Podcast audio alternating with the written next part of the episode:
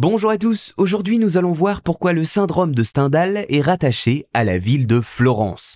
Parmi les différentes catégories de syndromes qu'il y a de recensés, il en existe un que l'on nomme le syndrome du voyageur. Pourquoi le syndrome du voyageur? Car c'est le voyage lui-même qui suscite des troubles chez un sujet qui n'avait par le passé pas montré d'antécédents. Dans cette catégorie de syndrome du voyageur, il y en a un particulièrement qui nous intéresse aujourd'hui, l'un des plus connus, le syndrome de Stendhal, que l'on nomme également syndrome de Florence. Alors, pourquoi ces deux noms? Eh bien, nous allons voir cela. Le syndrome de Stendhal est identifié dans les années 80, notamment par la psychiatre Graziella Magherini, chef de service à l'hôpital Santa Maria Nueva dans le centre historique de Florence. Elle recense près de 200 cas reçus en urgence au long de sa carrière qui lui permettent de construire les profils types du syndrome, généralement des sujets sensibles et passionnés ayant un lien étroit avec l'art et en voyage loin de chez eux et de leurs repères habituels sont alors victimes de vertiges, de pleurs ou bien encore de perceptions délirantes et cela devant une œuvre particulière ou bien une profusion de chefs-d'œuvre en un même lieu dans un même temps.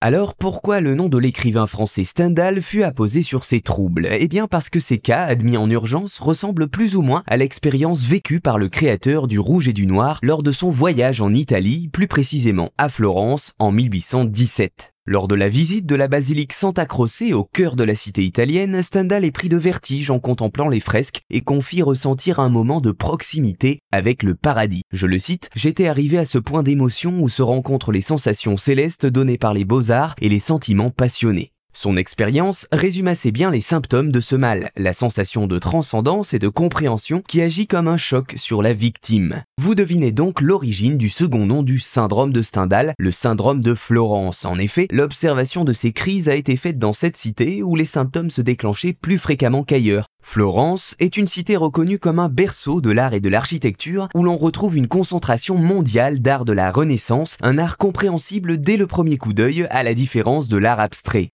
La crise arrivait souvent durant la visite d'un des 50 musées de la ville et pouvait aller du besoin ressenti de s'asseoir jusqu'à des tentatives de destruction de l'œuvre en question. Concernant cela, les gardiens de musées de Florence sont normalement formés pour intervenir auprès des visiteurs victimes du syndrome de Stendhal. Bien entendu, par la suite, des cas de syndrome de Stendhal ont pu être observés ailleurs qu'à Florence, mais le syndrome en lui-même reste lié à cette cité italienne. Voilà, vous savez maintenant pourquoi le syndrome de Stendhal est rattaché à la ville de Florence.